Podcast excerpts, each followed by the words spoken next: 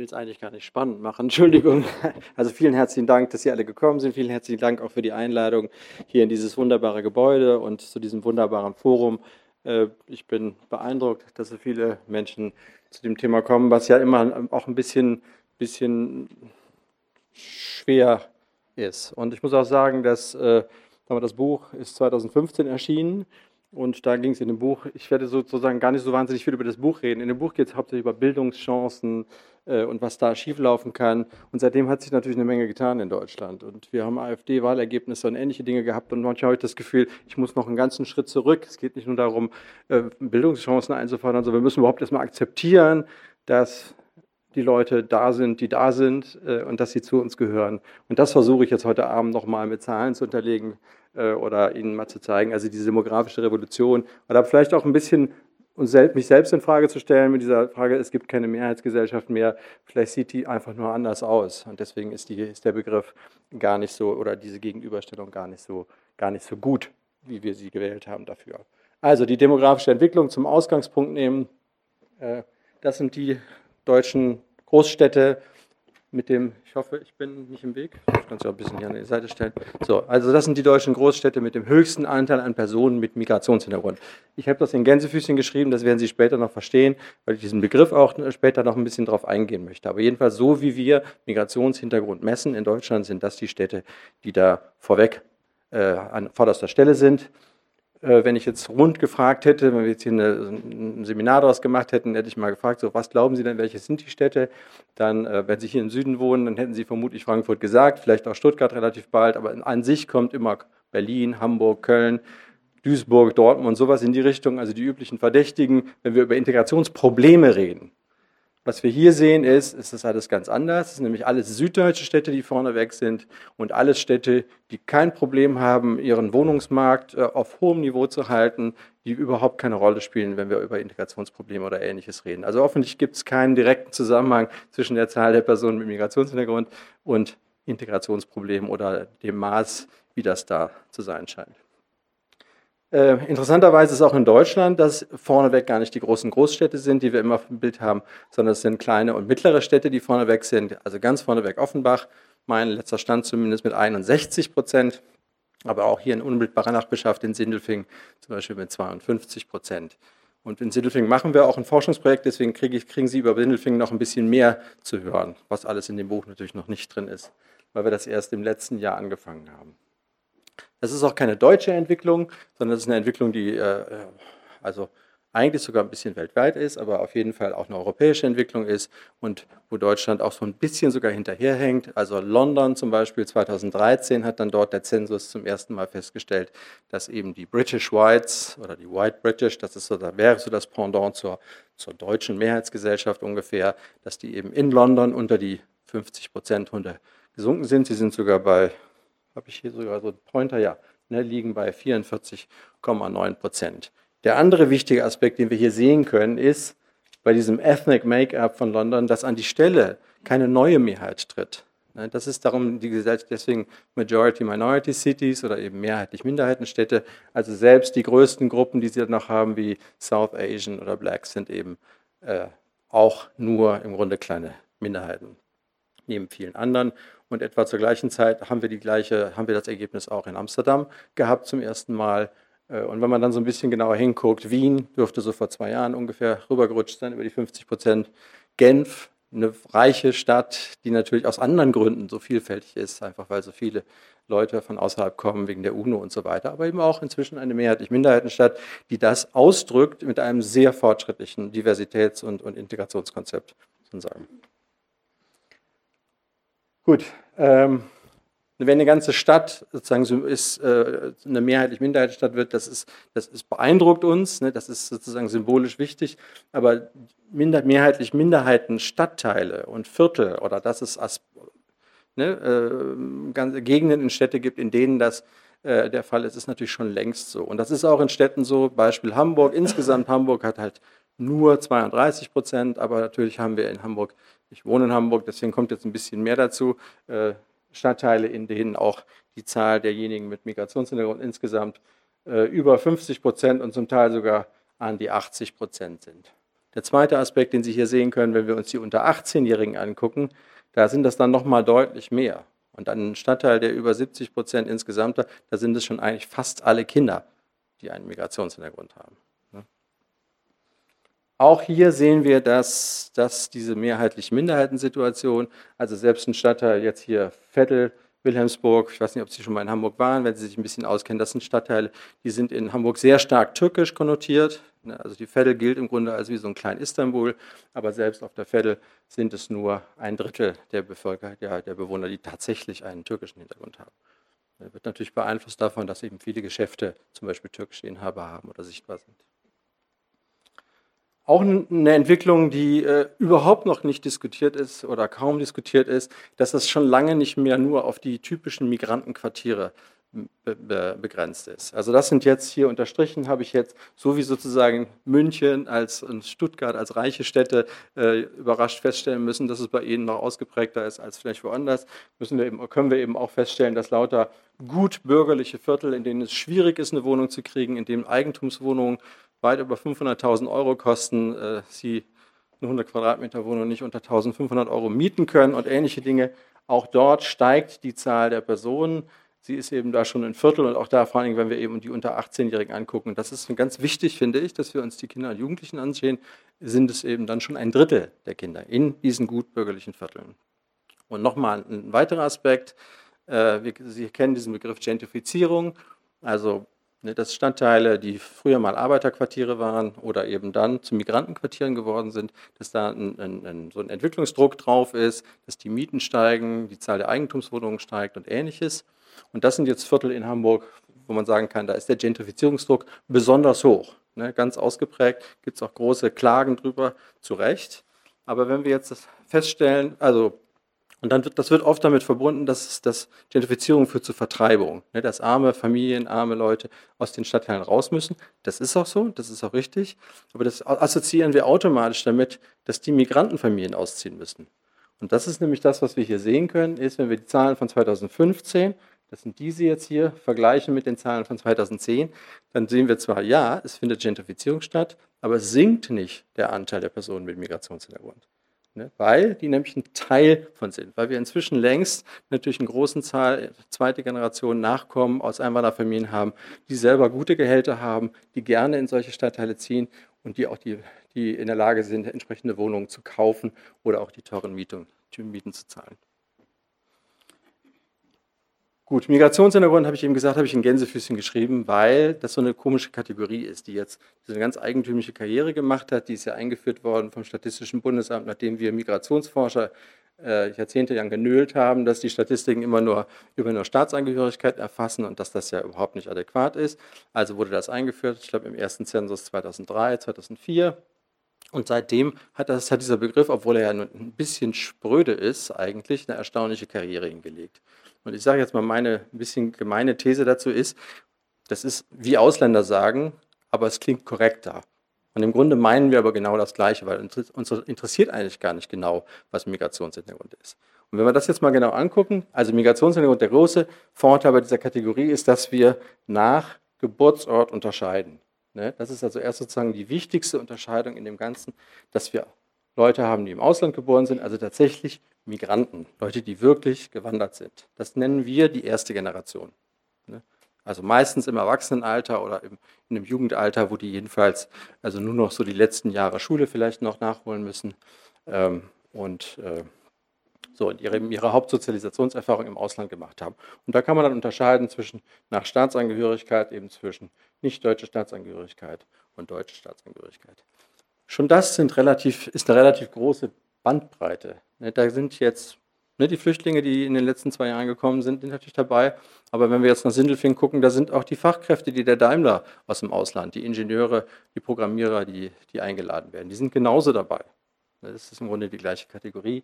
Und in der anderen Kategorie haben wir, haben wir Leute, die meistens, also meistens dann äh, im Ausland geboren sind, aber dann automatisch die deutsche Staatsangehörigkeit kriegen, weil sie Aussiedler sind, aber auch Kinder von Deutschen, die im Ausland geboren sind. Also ne, der deutsche, die deutsche Professorin, Medizin, keine Ahnung, die ein paar Jahre in Amerika verbringt, dort das erste Kind bekommt. Dieses Kind hat einen Migrationshintergrund. Haben wir normalerweise nicht auf dem Plan. Gut. Die, die in Deutschland geboren sind, ist die zweite und dritte Generation. Ne? Das ist ganz, ganz wichtig. Also da geht dann schon die, Sozialis die frühen Sozialisationserfahrungen sind schon hier.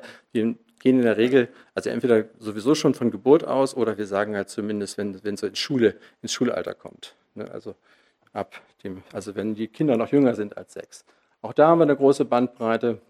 Also es ist schon ein Kuriosum, ne, dass wir immer noch nicht, nicht kleine Zahlen von Kindern haben, die in Deutschland geboren sind, aber nicht die deutsche Staatsangehörigkeit haben. Das ist ja sowieso erst geändert worden mit der rot-grünen äh, Bundesregierung äh, ab 98, dass wir überhaupt sozusagen so eine Art von Geburtsrecht haben. Ähm, aber ist zum Beispiel für ein Einwanderungsland, wir reden ja davon, Deutschland ist ein Einwanderungsland, ähm, ist sehr untypisch eigentlich dafür. Normalerweise wäre das Typische eben, man bekommt die gleich. So, und dann haben wir noch so einen interessanten Effekt, weil wir dann, äh, also es geht ja darum, wie kann man das überhaupt messen? Und dann haben wir nämlich so eine Gruppe von Kindern, wo die Eltern schon eingebürgert sind. Ne, und dann kriegen die Kinder, und solange die noch bei den Eltern wohnen und noch unter 18 sind, haben die auch einen Migrationshintergrund. Und in dem Moment, wo die 18 werden, haben sie keinen mehr. Ne, dann rutschen die in die nächste Kategorie hier unten runter. Also was ich damit sagen will, da sind eine ganze Menge Leute drin, die wir nicht vor Augen haben, wenn wir über Migrationshintergrund sprechen. Und es sind aber auch eine ganze Menge Leute nicht drin, die wir schon assoziieren mit Migrationshintergrund. Also deswegen ist das immer nur so eine grobe Annäherung. So, jetzt gehen wir mal nach Sindelfingen hier in die Nähe. Ähm, also auch vielleicht die Frage, so wie sinnvoll ist so eine Kategorie. Also wir haben eine ganze Stadt, eine, wirklich eine Reihe von Stadtteilen in Sindelfingen, in denen über 80 Prozent der Kinder und Jugendliche einen Migrationshintergrund haben. Da fragt man sich natürlich, welchen Sinn macht es dann noch? Also eigentlich ja mehr oder weniger alle. Ne, wo da zumindest deutlich ist, dass diejenigen ohne Migrationshintergrund auch nur eine 15 Prozent Minderheit ist, neben den ganzen anderen. Was wir hier auch interessant sehen können, das sind jetzt drei Formen, drei Arten von Stadtteilen, die wir eben damit, die eine interessante Entwicklung in den letzten Jahren gemacht haben. Also unter den Weinbergen ist auch eher so das bürgerliche Publikum. Ne, da haben wir dann bei den Älteren sind es dann 35 Prozent, aber bei den Kindern eben auch schon über 50. Darmsheim ist eher das, das dörfliche, die dörfliche Struktur auf der, auf der Schwäbischen Alb. Äh, so ungefähr 30 Prozent bei den Älteren geht auch hoch. Und Schleicher ist ein ganz seltsames, so ein, so ein innerstädtisches Stadtteil, was früher hohe Anteile von, von Aussiedlern hatte. Oder auch dort steigen die Zahlen. Also wir sind sozusagen live dabei, wie gerade so eine Entwicklung rasant passiert. Und deswegen ist auch interessant, eben nach dieser, nach dieser Alterskurve zu gucken. Ne? Also mal zu unterscheiden, die unter, die unter Sechsjährigen und dann bei den über 40-Jährigen habe ich dann gar nicht mehr weiter ausdifferenziert, weil da tut sich dann nicht mehr so viel. Also einmal sehen wir hier an dem Anteil, das ist schon eine deutliche Entwicklung, ne, von 44 zu über 70 Prozent. Aber was auch sehr interessant ist, ist dies hier. Geburtsort Deutschland. Also bei den über 40-Jährigen, die sind natürlich klassischerweise eingewandert. Da haben wir besonders hohe Zahl von Leuten, ne, die ganzen jungen äh, Aktiven, die, die kommen, da ist die Zahl derjenigen, die in Deutschland geboren ist, nur sehr klein. Aber bei den unter 18-Jährigen sind es über 80 Prozent. Es sind also einheimische Kinder, kurz gesagt. Ja, hier groß geworden mit allem Drum und Dram. Und da haben wir hier nochmal diese Passgeschichte. Also, ja, dass nicht alle von diesen 88 Prozent auch einen deutschen Pass haben, ist eben so eine deutsche Partikularität. Und dass es dann wiederum die, die, die Älteren häufiger den deutschen Pass haben, liegt irgendwie daran, dass die Älteren eben im Zweifelsfall auch schon länger da sind und äh, schon den Anspruch auf Einbürgerung erworben haben. Ich habe diese Grafik damit reingenommen vom Beispiel Wien, weil man das da ganz schön mal so auf einem Plateau sehen kann, wie das aussieht. Also die blaue Linie ist die 50-Prozent-Grenze und unsere Wahrnehmung von Integration, unsere Wahrnehmung von was passiert in den Städten ist so ungefähr das. Also wir haben eine Mehrheitsgesellschaft, aber es sind, kommen immer mehr Migranten. So, das ist so ein bisschen das Gefühl, was wir haben. Das ist die Lebensrealität der 50- bis 70-Jährigen in unserem Land oder auch in Wien. Interessant ist, wenn wir uns die unter 18-Jährigen angucken, ist die Situation eine komplett andere. Ja, wir haben erstens, diese Mehrheit ist keine Mehrheit mehr, aber die Farben haben sich auch verändert. Es sind nämlich nicht mehr die dunklen Farbtöne der, der Einwanderer, der Migranten der ersten Generation, sondern es sind die hellen Farbtöne der zweiten Generation. Das heißt, eben diese über 80 Prozent, die in Deutschland geboren sind, in diesem Fall in Österreich geboren sind, äh, die das Bild bestimmen. Das ist eine völlig andere Situation, über die wir da sprechen. Aber es ist unsere Zukunft. Das ist die Situation. Das sind die jungen Leute, die eben in Berufe streben, in politische Ämter streben und ähnliches. So, was folgt? Vielleicht nochmal so eine Art Zusammenfassung. Also was deutlich geworden ist, diese Vielfalt Welt wächst von unten hoch. Das heißt, das ist kein Ergebnis von Zuwanderung, von aktueller. Es ist nicht so, ne, also jetzt die ganze Fluchtbewegung aus den, aus den Jahren 2015 bis, bis äh, 14 bis 16, das ist in der Demografie, sind das einstellige Prozentbeträge. Ja, was uns so beeindruckt hat, was da äh, zu organisieren war und so, das macht sich hier nicht wirklich wahnsinnig bemerkbar. Also, das heißt, der Augenblick, auch der, der Blick auf die zweite und dritte Generation, den wir meiner Meinung nach viel zu wenig haben, uns die jungen Leute anzuschauen, die zum Teil auch gar nicht mehr so jung sind. Also die, die ältere zweite Generation mit zum Beispiel italienischem oder türkischem Hintergrund, die sind Anfang 50. Ja, also sie sind längst da und sind auch längst in Amt und Würden und äh, könnten vielleicht auch noch noch größere Rolle spielen oder noch mehr von ihnen als jetzt nur Herr Özdemir oder Frau Adasch. Was auch sich daraus ergibt, dadurch, dass das eben so eine Sedimentierung ist, heißt natürlich, wenn die Kinder hier und die jungen Leute hier groß werden, dass sie auch Teil werden von, von den Strömungen, von den Dingen, die wir äh, in Deutschland haben. Also es gibt eine, eine Ineinanderverschränkung von unterschiedlichen Aspekten. Ne? Weil Leute sind eben nicht immer nur Kinder von Italienern, Kinder von Türken oder ähnliches, sondern die sind eben auch zum Beispiel schwul vielleicht. Ja?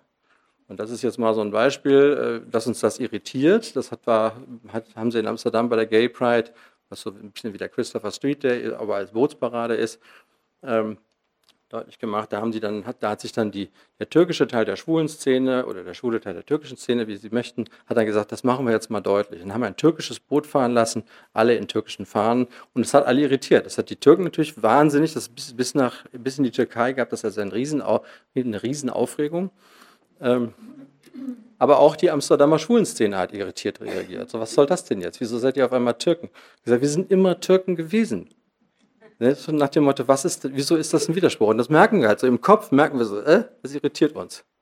Was natürlich absurd ist. In dem Moment, wo wir darüber nachdenken, der wir so, natürlich gibt es, hat beides eigentlich nichts miteinander zu tun. Aber wir merken halt, wie wir in so Kategorien hängen dann. Also, wir haben subkulturelle Gemeinsamkeiten, Aufenthaltsstatus wird wichtig. Ne? Also wir haben, als wenn Sie jetzt gerade zum Beispiel die türkische Gruppe anschauen, dann, also wenn man sie überhaupt als eine Gruppe bezeichnen möchte, da haben Sie eben vom, von der Enkelin der, des Gastarbeiter, der Gastarbeiterin, die in den frühen 60er Jahren gekommen ist, und bis zur, zum gerade erst angereisten Ehemann äh, oder der Ehefrau, die noch kein Wort Deutsch spricht. Also die Bandbreite ist unheimlich groß. Äh, es gibt möglicherweise keinen gesicherten Aufenthaltstitel, es gibt möglicherweise, äh, ist Aufenthaltstitel gar keine Frage und so weiter. Gleichzeitig ist es schon auch so, ne, dass wir, dass in allen Städten die Zahl der Sprachen, zum Beispiel die Zahl der Kulturen deutlich zunimmt. Das können Sie über die letzten 10, 15 Jahre deutlich beobachten. Ne, dann das Frankfurt sagt dann, ja, bei uns wohnen über 170 Nationalitäten, ne, wie man das so, dann so ausdrückt. Und das waren eben vor, vor zehn Jahren nur, 100, nur, nur 120, ja, aber in einer Stadt wie, ich glaube, selbst Sindelfingen hat schon über 80 oder, oder über 100. Also das nimmt schon auch zu und das sehen wir auch. Das ist in der Stadt zu sehen. Und gleichzeitig heißt es eben, dass diese Kategorien immer weniger aussagen. Also Migrationshintergrund habe ich vielleicht deutlich schon gemacht, dass das so groß ist oder so komisch da liegt, dass man eigentlich aus einem Migrationsüberhaupt gar nichts schließen kann. Und das Gleiche gilt eben auch zunehmend für so ethnische Zubereicher, also Zustände. Ne? Wenn eine Person zum Beispiel einen türkischen Namen hast, heißt das, wissen wir eigentlich nur, ah, da gibt es wahrscheinlich irgendeine Form von, von, von Herkunft, aber ob die Person Türkisch spricht oder nicht, ob die Person einen legalen Aufenthalt hat oder nicht, ob die Person Akademiker ist oder Arbeiter, das können wir daraus nicht mehr ableisten. Was früher natürlich anders war. Ne? Vor 20, 30 Jahren war die Wahrscheinlichkeit natürlich noch mal deutlich höher, dass jemand mit einem türkischen Namen irgendwie eher ein Arbeiterkind ist und so weiter. Aber das lässt immer mehr nach. Das heißt, wir müssen auch ein bisschen vorsichtig sein, äh, also dass, dass sich zumindest dieses dass so ein Begriff sich angeblich selbst erklärt, dass wir das ein bisschen anfangen in Frage zu stellen. So, Einwanderungsland werden, das ist, habe ich jetzt ein bisschen provokativ dahingeschrieben, weil wir sind ja schon ganz lange ein Einwanderungsland, auch erklärtermaßen sind wir schon ganz lange eins, aber das habe ich ja auch, ist ja auch eben schon angedeutet worden. Ich glaube, wir haben es noch nicht so richtig begriffen, was das eigentlich heißt. So mental sind wir noch nicht so richtig da angekommen. Und deswegen versuche ich immer zu sagen, so was ist normal in einem Einwanderungsland? Was, was muss uns auch nicht weiter ähm, äh, sagen wir, beunruhigen im Sinne von, das hatten wir doch so gar nicht verabredet. Also das eine ist, es findet auch weiterhin Einwanderung statt. Das ist natürlich jetzt für ein Einwanderungsland eigentlich nicht wirklich eine Überraschung, aber sagen wir so, die Art und Weise, wie zum Beispiel mit der Flüchtlingszuwanderung umgegangen ist und wie jetzt wieder abgebaut wird, also die Infrastruktur äh, wieder abgebaut wird, jetzt kommen ja wieder weniger, also brauchen wir weniger Deutschkurse, brauchen wir weniger Untergrund, Unterbringung und so, halte ich für einen schweren Fehler, weil wir müssen uns einfach darauf einstellen, dass die Wahrscheinlichkeit, dass, dass wir ein bestimmtes Level an Einwanderung haben werden, steigt eher. Das wird eher zunehmen als abnehmen. Ja? Egal, was die EU an den Außengrenzen veranstaltet, da gibt's, dazu gibt es einfach viel zu viele Möglichkeiten. Und darauf sollten wir uns also einstellen. Das heißt, wir brauchen dauerhaft sowas wie eine Willkommenskultur, wir brauchen dauerhaft eine Struktur und am besten eine Infrastruktur des, äh, des Willkommens, die eben nicht nur von Ehrenamt, von ehrenamtlichem Engagement abhängt. Das so wichtig das war und so toll das war als Entwicklungsprojekt für uns, um zu begreifen, was äh, sozusagen, um, um, um in eine Begegnung zu kommen. Aber es ist eben, äh, kann eben nicht ausschließlich darauf, darauf basieren. Was auch typisch ist, dass diese ankommenden Kulturen, und es ist eben eine größere Vielfalt, dass da auch so eine Art äh, Ankommenskultur ähm, äh, und, und, und ankommenstypische Alltagskultur entsteht, die man auch sehen kann. Das ist das, was Doug Saunders, ich weiß nicht, ob Sie von dem Buch gehört haben, Arrival City versucht zu sagen. Also, dass viele von diesen klassischen Migrantenquartieren, und er vergleicht die eigentlich so mit Slums in, in, in Bangladesch oder in, äh, in, in, in Rio de Janeiro, das sind Orte, wo Leute erstmal ankommen können, wo man relativ günstig unterkommen kann, wo es, eine, wo es Leute gibt, die die eigene Sprache können, wo man möglicherweise sogar irgendwie einen ersten Job kriegen kann. Und das sieht man dann zum Beispiel ne, die Veränderung. Das ist relativ neu. Erst mit der Freizügigkeit haben wir bulgarische Läden. Ne, und das ist sozusagen im Grunde das, was ich, dann sage ich mal gerne provokativ, das ist das, was wir mit Parallelgesellschaft meinen. Ja, also es gibt dann, aber wir sehen eben gleichzeitig, so parallel ist es dann auch wieder nicht. Also da steht es zwar auch auf, auf Kyrillisch, aber es steht eben auch auf Deutsch da. Und natürlich können Sie da einkaufen gehen und feststellen, welche von den Kringeln, die die da haben, besonders lecker sind. Oder ich weiß nicht, ob Sie dieses kennen, dieses Dong Xuan Center in, in, in Berlin-Lichtenberg, so ein großes vietnamesisches Supermarkt, also Großmarktzentrum, ähm, ne, wo dann sowas ist wie so ein, hier so ein schwarzes Brett, da steht alles auf Vietnamesisch, also total parallele Gesellschaft. So. Wenn Sie mal ein bisschen genauer hinkönnen, dann sehen Sie natürlich, können Sie dann schon so sagen, hier so Kaufland, Imbiss, also Werbung, also man kann schon ein bisschen ahnen, äh, Nails, ne, also die Fingernägel können Sie da machen lassen. So, also so ganz parallel ist es dann auch wieder nicht. Und äh, ne, hier nochmal so eins rausgeholt. Also da, selbst ich kenne kein Wort vietnamesisch, aber da steht garantiert, es gibt eine Zwei-Zimmer-Wohnung in Marzahn, die in der Nähe von der S-Bahn liegt. Und, äh, und da unten steht dann auch noch Nachmiete. Also so das, das kriegen wir dann schon hin. Ne. Und sowas wird dann übrigens auch da verkauft. Also ganz so, auch das ist vielleicht nicht so ganz parallel. So, und das ist dann die andere Entwicklung, die wir haben. Das ist aus einem ganz normalen, stinknormalen Supermarkt nördlich von Osnabrück. Ähm, so ein Riesending, der inzwischen längst ein polnisches und ein russisches Regal hat. Ne, da können Sie dann also den, den polnischen Borsch mit polnischem Geschmack kriegen. Hier Polski Smak steht da drauf. Ne, das ist wahrscheinlich nochmal anders als, als das Gulasch oder als der russische Geschmack. Also das gibt's dann, ist dann auch schön markiert, damit sich auch keiner vertut. Ne, das ist dann auch das, das polnische Regal. So. Das ist auch witzigerweise, wenn man dann mal so zurückguckt, weil unser Gedächtnis ist ja mal nicht so wahnsinnig gut für solche Dinge, es ist gar nicht so, das hat es sogar schon in den 70er Jahren gegeben, da hat dann Obi natürlich noch mit einem anderen Thema, damals ging es natürlich noch darum, den, den, den, äh, den türkischen Gastarbeitern Dachgepäckträger anzudrehen.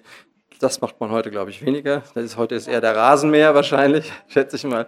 Aber äh, also das hat auch was mit Pragmatismus zu tun, das will ich nur sagen. Es ist ja einfach nur dumm zu sagen, ich mache ich mach jetzt als, als, als Baumarkt, mache ich jetzt Werbung nur für diesen immer kleiner werdenden Teil der Mehrheitsgesellschaft. Ja, also ich muss mir dann schon irgendwann überlegen, so vielleicht ist es ja doch ganz sinnvoll und vielleicht fühlt sich dann so eine Community auch nochmal besonders angesprochen. Also, wir kriegen diese sich verbreiternde, sich diversifizierende Alltagskultur. Ganz wichtig für die zweite Generation anzunehmen, also dass wir diesen Schnitt wirklich machen. Den erkennen wir natürlich. Wir sehen es einer Person nicht an, ob sie erste oder zweite Generation ist. Wir hören es hier vielleicht an. Also diese typische Frage, oh, Sie sprechen aber toll Deutsch, so, ne, die, die die zweite Generation immer zum Wahnsinn treibt. Ja, was denn sonst? Ja, ich bin ja schließlich hier groß geworden. Ähm, so, aber das, dieses beides, so, die sind hier zu Hause, das zeige ich Ihnen jetzt gleich, aber dass die eben auch, auch natürlich die familiäre Loyalität, also dieses natürlich die Sprache der Eltern weitersprechen wollen, natürlich die Beziehung in die, zur Familie, zu der Verwandtschaft dort halten wollen. Und dieses hier zu Hause sein, das ist immer so das, was wir ihnen aber nicht so richtig zugestehen. Also dass sie, dass sie noch immerhin das sind, was sie, wo sie herkommen, das ist ja, äh, das ist ja Konsens, aber das, dass sie auch normal hier zu Hause sind. Deswegen hierzu ein bisschen was. Also wir stellen fest, dass in vielen Städten diese zweite Generation mehr einheimisch ist als die ohne Migrationshintergrund. Und das hat zum Teil mit sowas hier zu tun. Das sind jetzt hier Frankfurt, Berlin, äh, sowas mit Netzwerke und mit, mit Biografien. Also wenn wir auf der Ebene gucken, wer ist in der Stadt groß äh, aufgewachsen, dann ist der Unterschied noch nicht so groß.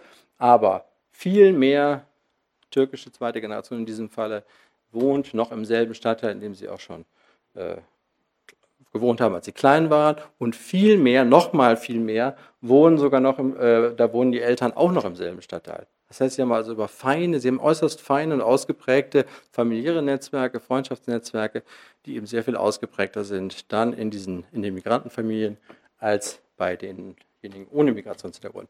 Warum? Weil wir ohne Migrationshintergrund viel also mobiler sind, viel häufiger eben aus einem Dorf, wo ja nicht so viel los ist, oder aus einer Kleinstadt eben in die Städte ziehen und dann genau in diese Viertel ziehen, wo wir das ja dann auch ganz schön finden, dass das da so bunt ist. Und deswegen auch Bezug zum Stadtteil, von wegen Stadtplanung, soziale Kohäsion, ne, das sind ja immer so ganz wichtige Themen.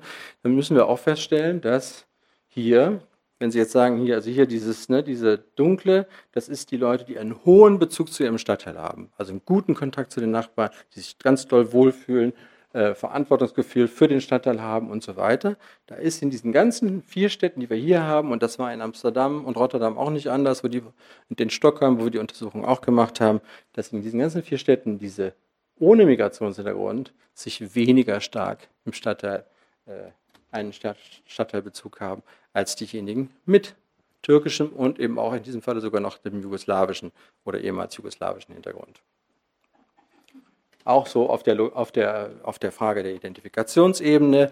Äh, da sehen wir in diesen sechs Städten, dass überall die Identifikation mit dem Land nicht so stark ausgeprägt ist, was man, glaube ich, auch relativ schnell nachvollziehen kann, weil in dem Moment, wo sie, ne, dann geht es eben um diese Kategorisierung Deutsch oder, oder, oder, oder Holländisch oder Niederländisch und da kommt dann eben diese ganze Klumpatsch mit rein, so von wegen, dass eben Deutsch eben nicht nur Staatsangehörigkeit ist und auch nicht nur der Geburtsort, sondern auch sowas mit dem Ethnischen zu tun hat. Ne? Also Lederhose ist typisch deutsch oder, oder Leberkäse ist typisch deutsch. Also so, ne? wir haben immer noch so, es sind eben so ethnische Kategorien mit dabei und der Name spielt natürlich eine Rolle. Und wenn wir uns selber versuchen da zu charakterisieren, sagen wir, ja, bei, ne, so, ich bin, ne, also von, von der Herkunft her, dann fangen wir ganz schnell an, auch mit den Großeltern zu argumentieren und ähnliches. Aber auf der lokalen Ebene sehen wir eben, dass auch in fast allen Städten die Identifikation da ist. Also das Gefühl, hier gehöre ich hin, da fühle ich, ich bin Amsterdamer, ich bin Züricher. Und wir haben bei Berlin mal noch das dazugenommen, weil da sehen wir in Berlin und in Wien ist das, so ist das mit auf der Stadt bezogen noch nicht so ausgeprägt, aber dann eben im Stadtteil. Dann ist dann, dann schießt sozusagen dass ich das Zuhausegefühl oder die Identifikation mit meinem Zuhause eben durch die Decke. So, der andere Aspekt, der noch dabei ist, ist ähm, dieses weil sie sagte, die gehören hierher, ne, das ist sozusagen die zweite Generation, ist hier groß, die ist hier, aber sie ist eben nicht nur loyal gegenüber den Eltern, sondern sie hat eben dieses Element noch mit dabei. Deswegen habe ich das jetzt mal so benannt. Hier same, same, but different. Das ist so ein, so ein thailändischer Ausdruck, glaube ich, um zu sagen, so etwas ist eigentlich total gleich, aber dann doch irgendwie so ein bisschen anders. So, und ich habe jetzt hier, will ich Ihnen einen Film zeigen, einen Ausschnitt. Haben wir, glaube ich, hier. Klappt, ne?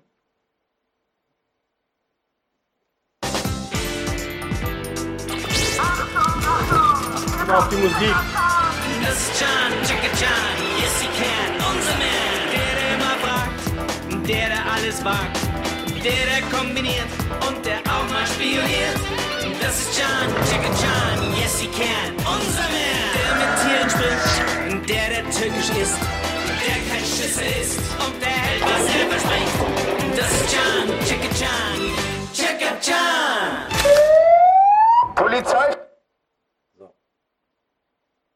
also Checkerjan, ich weiß nicht, wenn, wenn, wenn Sie Eltern sind äh, oder Großeltern, dann wissen Sie vielleicht, das ist ein Programm auf dem Kinderkanal, ganz ähnlich wie Willi will's wissen. Also ist so jemand, der, der mal alles Mögliche äh, eruiert. Checkerjan, Jan, Tobias Mansurolo, also offensichtlich ein türkischer Hintergrund. Und das taucht in diesem An, sich- an sich und ansonsten sieht man eben an dem Jungen ist nichts Besonderes jetzt. Also er ist ein ganz normaler Moderator für ein Kinderprogramm und der spricht auch jetzt nicht im Programm mit Akzent oder, oder, oder, oder Türkisch zwischendurch.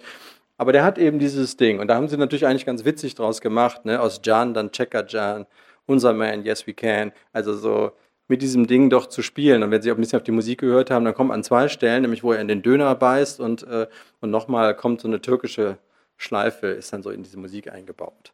Ne? Und dann ist so, das finde ich irgendwie ganz schön. Das ist natürlich Mainstream total. Es ist eben Kinderkanal. Ne, Es geht da, bei dem Programm geht es um Hamburger Hafen, was weiß ich. Das spielt alles überhaupt keine Rolle. Aber es ist eben mal so kurz eingebaut. Und die haben dann witzigerweise noch einen zweiten Moderator eingestellt, der auch Tobias heißt. Und das, da machen sie jetzt immer Witze darüber, dass die beide Tobias heißen. Ist aber auch eben witzig, dass seine Eltern wiederum ihm dann Tobias als zweiten Namen. Ist ja auch ein Signal, ne, was da offensichtlich gesetzt war. Oder sowas, same, same, but different. Natürlich muss sich die zweite Generation, das hat sie lange nicht gemacht, aber das macht sie jetzt seit auch schon 20 Jahren, würde ich mal ungefähr schätzen, äh, sich mit der deutschen Geschichte beschäftigen. Natürlich sind es nicht ihre Großeltern gewesen, die, äh, die den Holocaust zu verantworten hatten oder die in Polen einmarschiert sind, aber es ist eben in die DNA von Deutschsein oder von deutscher Identität oder dieses Staates eingeschrieben. Wir dürfen alle nur hier sein, eben weil wir versucht haben, nach dem Krieg oder unsere Eltern und Großeltern versucht haben, nach dem Krieg deutlich zu machen, dass das in Deutschland nie wieder passieren kann. Und darauf muss sich natürlich auch jemand beziehen, in diesem Falle jetzt ein türkeistämmiger Kabarettist, der das dann aber weiterverarbeitet hat. Also der ist bekannt geworden, richtig, weil der äh, aus meinem Kampf gelesen hat. Der ist so durch Deutschland getourt und hat sogar auch im Osten mit einem Haufen Neonazis hinten mit kugelsicherer Weste, hat der meinen Kampf auf die Bühne gebracht. Und er hat gesagt, das ist ein ganz furchtbares Buch, äh, da darf man auch nicht drüber lachen, aber eigentlich bleibt einem nichts anderes übrig. Wenn man das mal liest, was das für ein Käse ist, so dann bleibt einem eigentlich, muss man schallend, mehr oder weniger schallend lachen. Und das verarbeitet er jetzt immer so ein bisschen weiter. Das ist natürlich seine Provokation, aber wir können uns ja auch nicht vorstellen, dass jemand, der so heißt, ein Neonazi ist. Deswegen kann er das natürlich auch machen, während jemand, der vielleicht Franz Müller hieße oder so, sich dagegen erstmal verwehren müsste, dass, das, dass er irgendwie Teil der rechten Szene ist. Ne?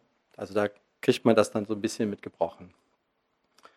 Und auch sowas, äh, ne, same, same, but different. Also das ist natürlich, also Deutscher geht, glaube ich, so eine Seite kaum, aber es geht eben trotzdem um ein muslimisches, muslimisches Datingportal. Also das sind so, so Elemente, ne, wo, wo man merkt, ah, da kommt so ein Touch rein, aber es ändert im Grunde nicht wirklich äh, unsere Verfasstheit als Mehrheitsgesellschaft.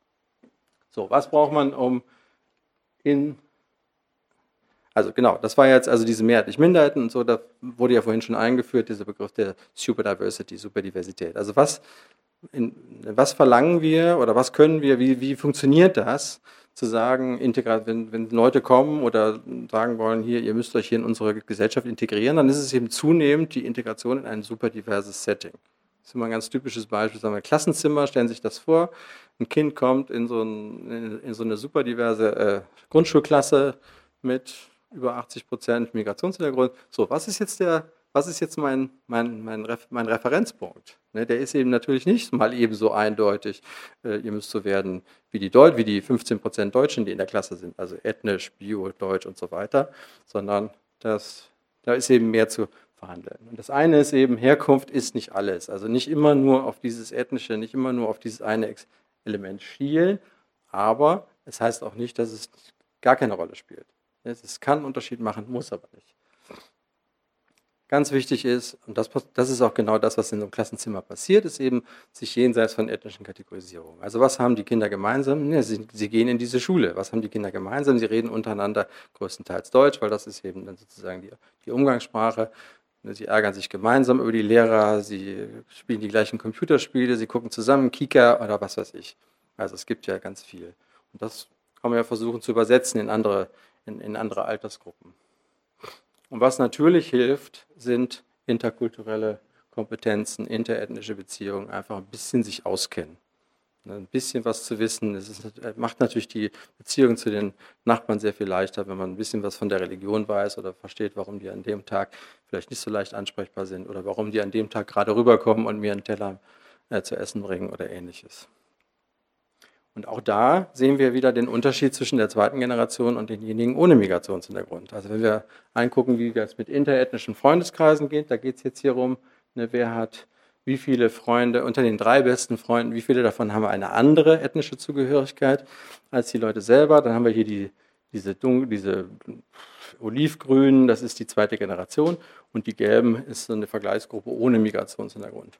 Und in allen Städten, die wir hier befragt haben, also diese Grafik ist auch aus dem Buch, äh, ist eben die, haben, hat die zweite Generation eben deutlich diversere Freundeskreise als die ohne Migrationshintergrund.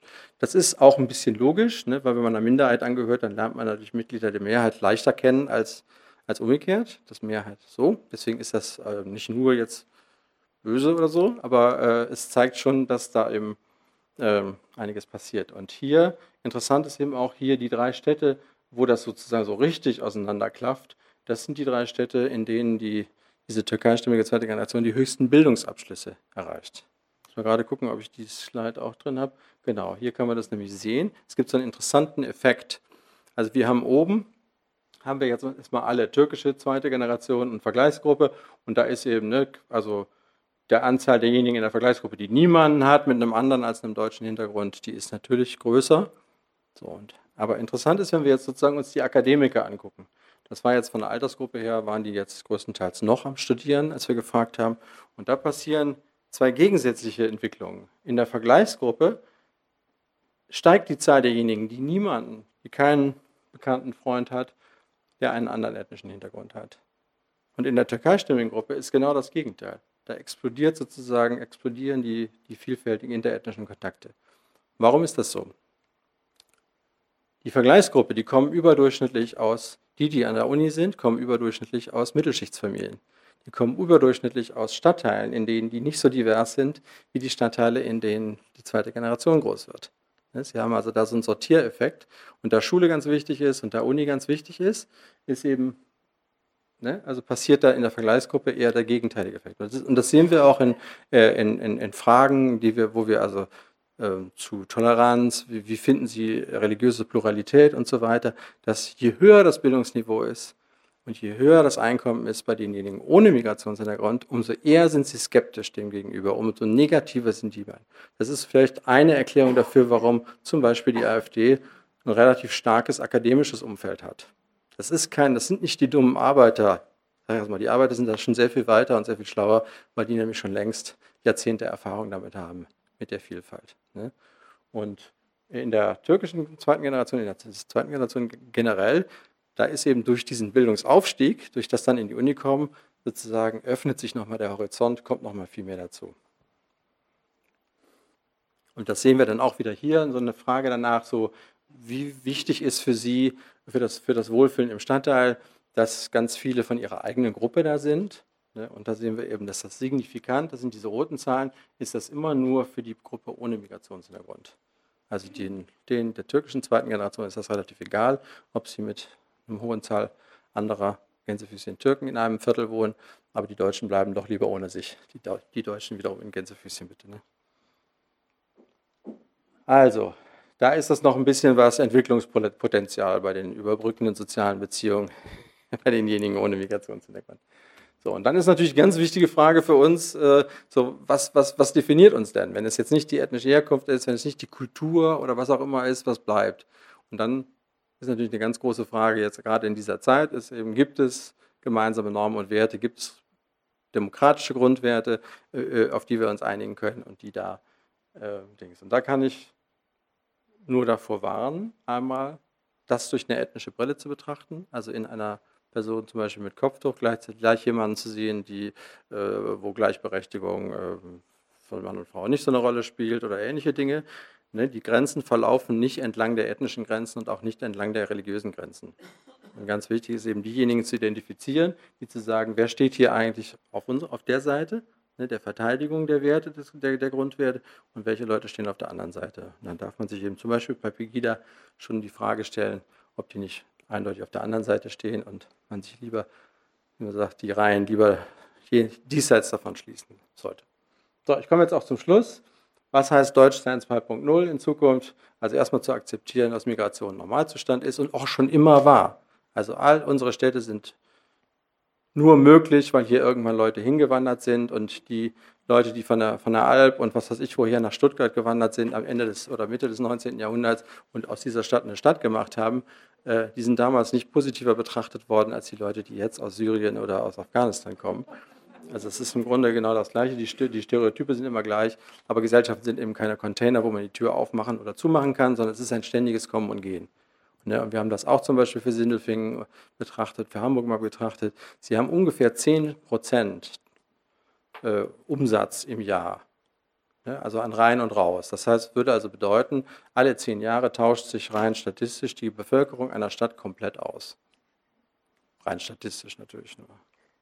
So, demografische Entwicklung, das, was ich Ihnen eben gezeigt habe, ist nicht zurückzudrehen. Egal, was passiert, wenn wir einen AfD-Bundeskanzler kriegen, was auch immer passiert, was, was auch immer die EU sich ausdenkt oder so, das wird sich nicht ändern. Also mein Appell, am besten nehmen wir es erstmal an, dass es so ist und versuchen, das Positive darin zu sehen. Und das ist eben auch, das habe ich eben schon gesagt. So, und wenn wir von Erfahrenen sagen jetzt mal so, okay, wir sind jetzt wirklich ein Einwanderungsland, dann gucken wir doch mal, was die Leute sagen, die das schon ein bisschen länger sind als wir. So, und eines von diesen Dingen ist eben, dass, dass eine Stadt wie Toronto oder eine Stadt wie New York überhaupt kein Problem damit hat, super divers zu sein. Im Gegenteil, dass die eben sagen, ne, da ist ganz, ganz viel drin, das funktioniert sehr gut. Und mein Beispiel, versuche das immer zu sagen, ist, nennen Sie mir eine Stadt in der Welt, die ein, ein Quell von Innovation ist, wo spannende kulturelle Entwicklungen herkommen, wo wir mit Neid drauf schauen, was da los ist, die aber gleichzeitig nicht super divers ist. Es ist noch nie jemandem gelungen, bisher noch, nicht, nie, noch niemandem gelungen, mir ein Beispiel dafür zu nennen. Ich sage nicht, dass Superdiversität eine Voraussetzung dafür ist, aber zumindest ist es kein Hinderungsgrund.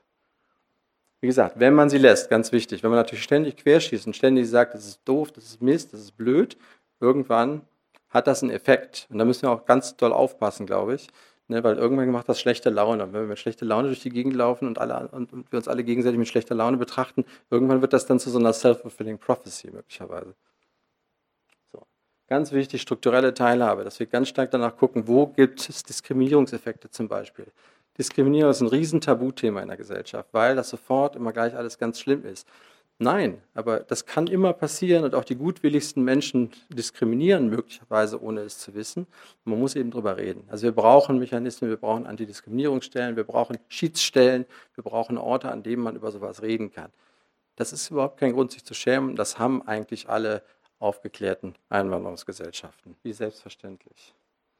Deutschland republikanisch, also weggehen, dass wir mal selber weggehen von diesen ethnischen Elementen, am Aussehen festzumachen, ob jemand wohl deutsch ist oder nicht, am Namen festzumachen und stattdessen einerseits sofort das Geburtsrecht. Alle Kinder, die in Deutschland geboren werden, haben auch den Anspruch auf, das, auf die deutsche Staatsangehörigkeit, aber vor allen Dingen auch eben unsere, unser Selbst oder unsere Identität daraus zu beziehen, aus diesen das, was nach dem Krieg an demokratischen Errungenschaften hier erreicht worden ist. Also sich dessen auch nochmal bewusst zu machen, was das Grundgesetz eigentlich Tolles bereithält und das aber auch wieder mit Leben zu füllen und dann aber auch nicht zu sagen, okay, die Menschenwürde, die ist zwar im Grundgesetz nicht auf die Deutschen beschränkt, ne, aber sondern die Menschenwürde ist eben ein Teil von dem, was uns ausmacht.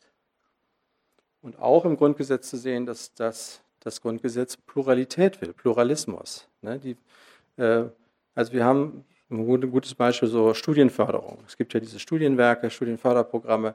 Da gibt es eins von der katholischen Kirche, eins von der evangelischen Kirche, es gibt ein muslimisches inzwischen, es gibt eins von der CSU, von der CDU, von der SPD, von den Grünen, von den Linken.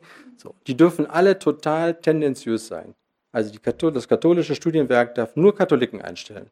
Finde ich unmöglich, aber irgendwie logisch. Ne? So. So, und der Witz ist, dadurch, dass es aber diese ganzen Studienwerke gibt und die alle nebeneinander sind, da entsteht auf einmal aus all diesen Tendenzbetrieben entsteht Pluralismus, ne, der miteinander ständig in Auseinandersetzung ist.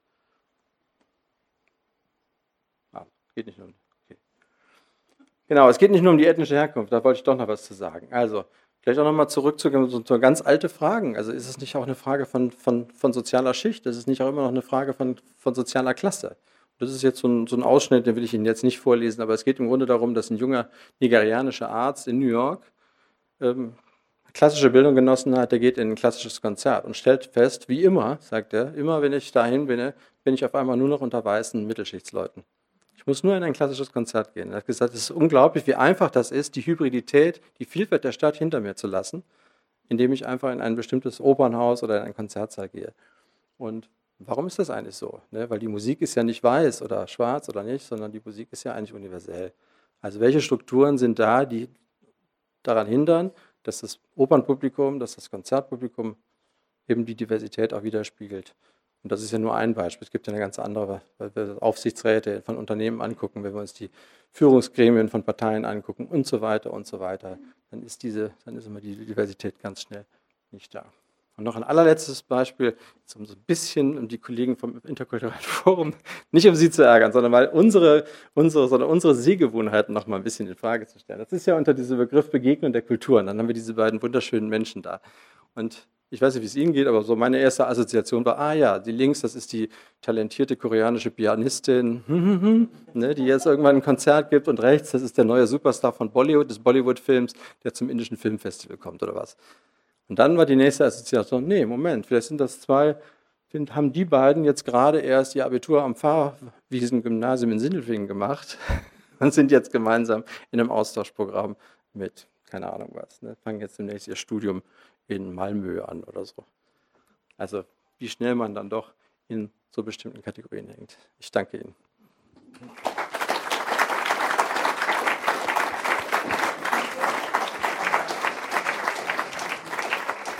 So, vielen Dank, Herr Schneider, für diesen wahnsinnig interessanten Vortrag. Ähm, wir öffnen jetzt somit die Diskussionsrunde. Nun das Wort an, an Sie und Ihre Fragen. Okay, erstmal vielen Dank für den äh, interessanten Vortrag. Hier bin ja, ich. okay. Und ich bin auch ganz bei Ihnen, aber das Einzige, was mich ein bisschen gestört hat, es kam auf Ihrer Folie vor, ziemlich am Anfang, aber Sie sind überhaupt nicht drauf eingegangen, auf die Kinder von binationalen Eltern, weil es wird ja immer noch kategorisiert zwischen den Deutschen, die 100% deutsch sind, und zwischen Migranten erster, zweiter, dritter, vierter, fünfter Generation. Und ich finde, also ich muss auch zugeben, ich bin selber ein Kind, binationale Eltern.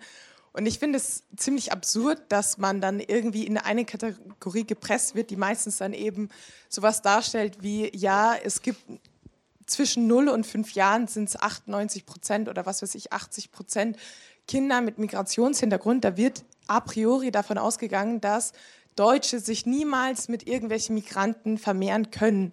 Weil diese, nein, es ist ja so, weil diese Kinder dann immer Migranten sind ja. und dieses Blut sich auch nie irgendwie bereinigen lässt. Und das finde ich an sich in dieser Forschung auch sehr falsch. Aber ich würde gern wissen, was Sie dazu sagen. Vielen Dank. Ja. Nein, das ist ein super, super guter Punkt. Ich habe es eigentlich auf der Folie stehen, weil es natürlich eine, äh, einfach ein, ein für alle sofort offensichtlich macht, dass das sozusagen eine Verschränkung ist. Sie können ja als Kind von binationalen Eltern nichts dafür, dass ihre Eltern sich kennengelernt und lieben gelernt haben und Kinder bekommen haben. So, also dass, dass da und dass natürlich in ihrem Leben dann beide Hintergründe, was auch immer, in irgendeiner Form eine Rolle spielen können. Muss ja auch nicht sein. Ne? So, aber äh, und das also ich bin, bin, Ihnen total dankbar, dass Sie den letzten Punkt genannt haben, wie problematisch das ist, mit diesem, dass dieser Migrationshintergrund in Deutschland ein bisschen was so was hat wie Race in den USA. Ne? Da sind Sie ja auch schwarz, wenn Sie, auch wenn da nur irgendwo so ein, so ein, so ein Tropfen mit reingekommen ist. Ne? Dieses, und dann ist man tatsächlich ganz schnell in so einem, in so einem Abstammungsblut-Diskurs, äh, den ich auch extrem äh, problematisch finde.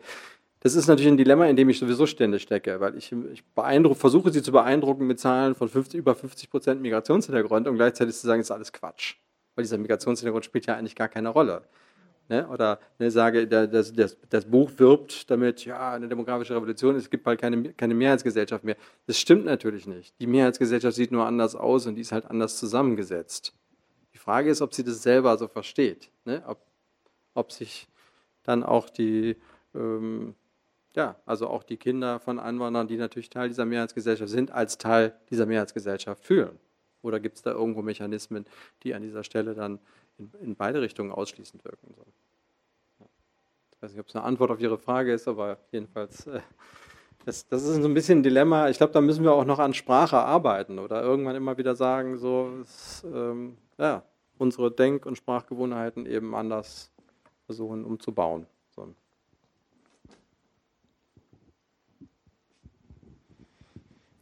Ja, vielen Dank auch für, äh, für den wirklich guten und ähm, ausführlichen Bericht. Hört man das? Ich, äh, ja, ich höre Sie sehr gut. Mein Name ist Anna Ioannidou, bin das typische klassische Kind der zweiten Generation, bin Rechtsanwältin hier und auch in der Stadtgesellschaft ziemlich äh, aktiv und auch, ich würde sagen, integriert, nicht assimiliert. Ähm, mein Problem an der ganzen Sache ist, wie kann es sein, dass wir 60 Jahre Zuwanderung haben und immer noch von Migrationshintergrund reden? Und das, wie Sie richtigerweise genannt haben, äh, man sucht den Migrationshintergrund in den Aufsichtsräten oder bei uns in der Stadtgesellschaft mit den Bürgermeistern oder äh, äh anderen Stellen wirklich mit der Lupe danach, dass man eine Person äh, mit Migrationshintergrund sucht, findet. Ähm, wie kann man den, dem umgehen? Wie kann man dem beikommen? Also ich plädiere für mittlerweile, ich war auch gegen die Frauenquote, aber die hat auch was gebracht, dass man einfach auch die Migrationsquote einführt. Wie stehen Sie dazu? Ja, das sind verschiedene Ebenen. Also die eine Ebene ist die strukturelle. Das habe ich jetzt hier ja gar nicht weiter benannt. Das ist aber im, Besuch, im, im Buch ein großes Thema. Also sowas wie äh, eine Bildungsbenachteiligung. Also dass einfach ein Großteil der zweiten Generation, Sie sind jetzt Rechtsanwältin, Sie haben es, wir haben es sozusagen geschafft, against the odds, aber das war im Grunde, das war eigentlich nicht vorgesehen. Ne? Und das sehen wir in den Zahlen auch wieder. Eigentlich äh, dass eben ein ganz großer Teil von den Arbeiterkindern, äh, von den Arbeitern, die zu uns gekommen sind, dann auch wieder nur Arbeiterkinder werden sollten. Das war, äh, ne, das war kein Ideal, was jetzt auch nichts typisch für Migration ist, sondern das ging mit den Arbeiterkindern ohne Migrationshintergrund im Grunde genauso. Ne, das war so. Also das war der ursprüngliche Sinn unseres dreigliedrigen Schulsystems, war aus Akademiker werden Akademiker, aus White Collar, also Angestellten werden Angestellte und aus Arbeiterkindern werden, werden Arbeiterkinder, äh, werden Arbeiter. Ne, so. Und daran hat sich, hat man sozusagen die Gastarbeiterkinder einfach eingefügt. Die, die passten dann da wunderbar rein. Und da, wir haben eine Studie gemacht zu erfolgreichen, in jetzt äh, nicht in Stuttgart, aber in Berlin, Frankfurt im Ruhrgebiet. Und das ist ganz oft so gekommen, ne, dass, dass dann gesagt wurde, ja, bei uns sind alle türkischen Kinder in unserer, in unserer Straße sind, äh, sind in die Hauptschule gegangen. Das war einfach so. Ne, das hat auch keiner in Frage gestellt. So, und das ist noch nicht so lange her. Also wir sind jetzt glücklicherweise im Bildungssystem einen ganzen Schritt weiter. Da ist schon ganz viel passiert. Aber so ein paar Sachen sind immer noch da. Und dann ist es natürlich schwierig. Ne? Also wenn Sie, wenn, wenn, wenn im Grunde, sage ich jetzt mal, wenn, wenn die Migrantenkinder alle nur Hauptschule- oder Realschulabschluss machen und eine Ausbildung, dann kommen die natürlich nicht in die Aufsichtsräte. Oder nicht so selbstverständlich. Dann finden Sie die auch nicht unter den Professoren an der Uni wieder.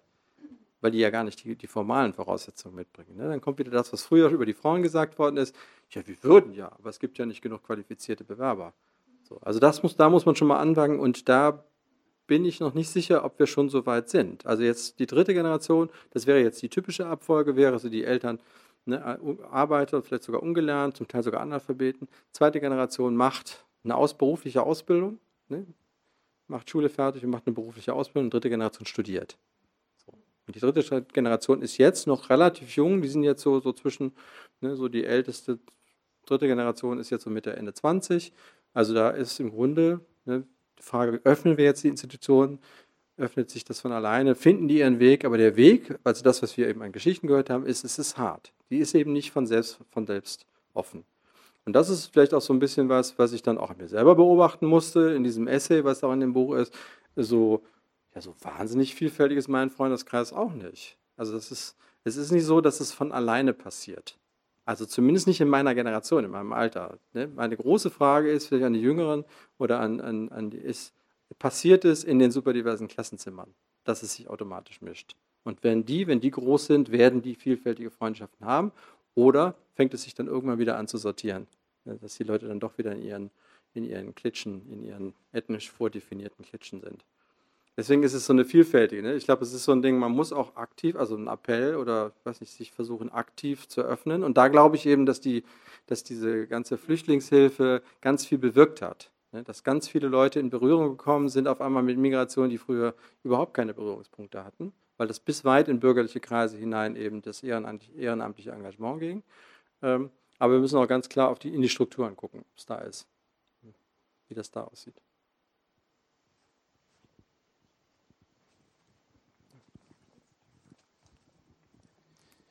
Guten Tag, Herr Schröder. Ähm, ich bin Latno de Sadik. Meine Frage ist, ich habe auch noch gemacht in großen Städten, wo diese der Migrations erste Generation leben. Das sind die Mehrheit in der höheren Zahl dieser Bewohner sind diese Ausländer. Und warum und was, von was liegt das? Kann das sein, dass der Lebensunterhalt in diesem Gebiet so niedrig ist, dass die Leute gezwungen sind, immer dort zu bleiben und zu leben? In den größeren Städten meinten Sie? Ja. Nee, ähm, nee, ich glaube, das liegt daran, dass große Städte dynamische Orte sind und deswegen gerne auch Leute in Städten eher nach Städte in Städte kommen. Das sehen wir jetzt ja auch bei den, bei, bei den vielen Flüchtlingen, ne, dass sie dann bei aller Umverteilung dann eben doch irgendwann in die Städte wollen, weil einfach die Städte bieten einfach mehr Möglichkeiten. Das ist schon immer so gewesen. Also diese Idee von wegen auch Stadtluft macht frei, so ähnlich. Ne? Also dass man in Städten einfach mehr Möglichkeiten hat auf einem engen Raum. Ich glaube, das ist, das ist der Hauptgrund, warum das so ist. Aber ich denke auch, dass man zunehmend, äh, ich kann ihr das nicht mehr sehen, Herr Wenger, wenn Sie noch einen kleinen Schritt so weitergehen, danke. Ähm, so, was, was auch, auch noch überhaupt nicht, also überhaupt nicht untersucht worden ist, was entwickelt sich so in der Vorstadt? Ne, dieses Suburbia. Also ich glaube, dass da eine ganze Menge passiert an Vervielfältigung, weil eben jetzt die zweite Generation oder weil eben auch mehr Leute kommen, die auch ökonomische Möglichkeiten haben, die sich auch ein Haus kaufen können, die sich ein guten ein Einfamilienhaus leisten können und da eben auch hinziehen. Da wissen wir eigentlich fast nichts drüber, außer anekdotisches Wissen von Leuten, die gesagt haben, ja, da passiert einiges. Ne? Also wir wissen aus Berlin zum Beispiel, da gibt es so ein Viertel, äh, da wohnen inzwischen, weiß ich, auch fast die Hälfte. Das ist aber sind so klein, sind so Einfamilienhäuschen im, im Süden von Tempelhof. Aber im Selbstbewusstsein von diesem Viertel ist das immer noch ein schönes deutsches Viertel. So. Also das, das, ist noch gar nicht, das ist noch gar nicht vorgedrungen, dass inzwischen ein, ein Drittel bis die Hälfte der Bewohnerschaft äh, einen Migrationshintergrund hat. Vielleicht, weil die sich ja dem Gleichen widmen. Also weil man sich natürlich auch, wenn dann der Nachbar den Rasen mäht und eine Grillparty macht und, und die Kinder zum, zum Tennis bringt oder so, dann assoziiert man ja auch nicht Migrationshintergrund. Ne, sondern dann ist das, das ist ja genau wie wir. So. Ja. Deswegen ist es interessant. Also es glaube ich, äh, ja. Ach, eigentlich habe ich nur noch so ein bisschen eine Anmerkung. Könnte es sein, dass wir einfach noch ein bisschen Geduld haben müssen? Also wenn ich jetzt meine hm. eigene Kindergeneration äh, sehe, die heiraten kreuz und quer in Europa.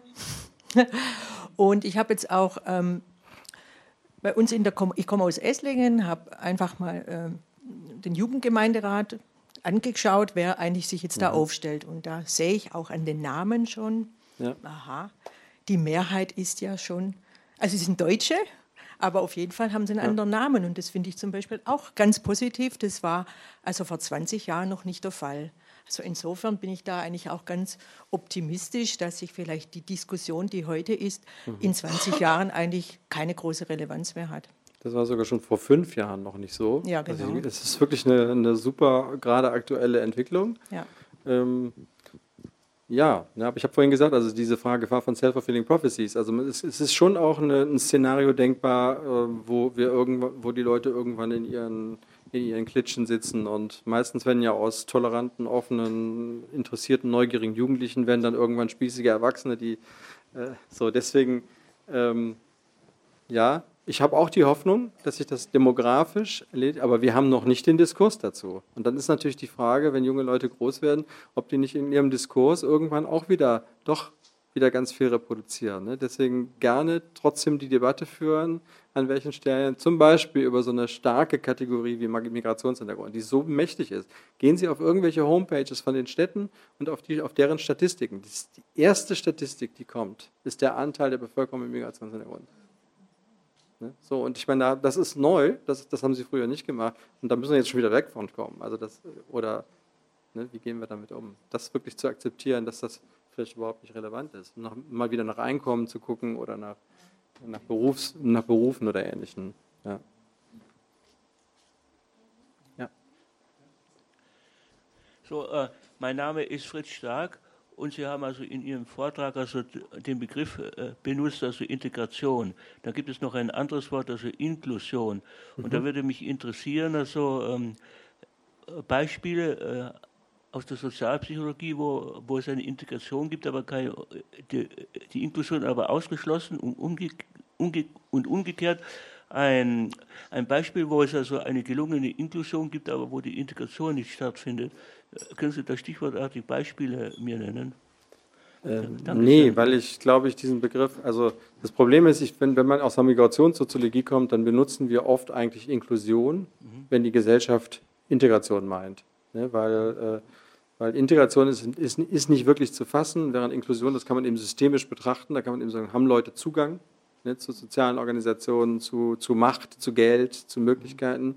Äh, so, ähm, aber auf der politisch-gesellschaftlichen Debatte finde ich, oder finde ich interessant, dass wir genau, also gerade in den Schulen ja jetzt massiv diese Inklusionsdebatte haben, wo es um Kinder mit Behinderungen oder ähnlichen oder, oder Handicaps geht und das aber überhaupt nicht zusammengebracht wird. Ne, wir haben einerseits wird verlangt, dass sozusagen, äh, dass, dass Schulen eben damit klarkommen, dass wir diese unterschiedlichen Lernniveaus aufgrund von Lernbehinderungen, aufgrund von, keine Ahnung was, geistigen Behinderungen und Ähnlichem haben. Und auf der anderen Seite ähm, werden die Klassenzimmer aber sowieso schon immer diverser. So, und dass das möglicherweise Zusammenhang hat, also dass wenn wir in der Lage sind, eine, eine, einen Unterricht zu gestalten, die Konzepte dafür gibt es ja, der, der individualisiert ist, ne, wo jedes Kind nach seinen Möglichkeiten gefördert wird, dass das sowohl gut für die einen als auch für die anderen ist. Also dass möglicherweise die Konzepte, die jetzt für Inklusion entwickelt werden, auch dazu geeignet sein könnten, irgendwie mit diversen Klassenzimmern klarzukommen, einschließlich Flüchtlingsjugendliche, die noch kein Deutsch können oder neu einkommende Kinder, die, die eben überhaupt erstmal Deutsch lernen müssen und umgekehrt.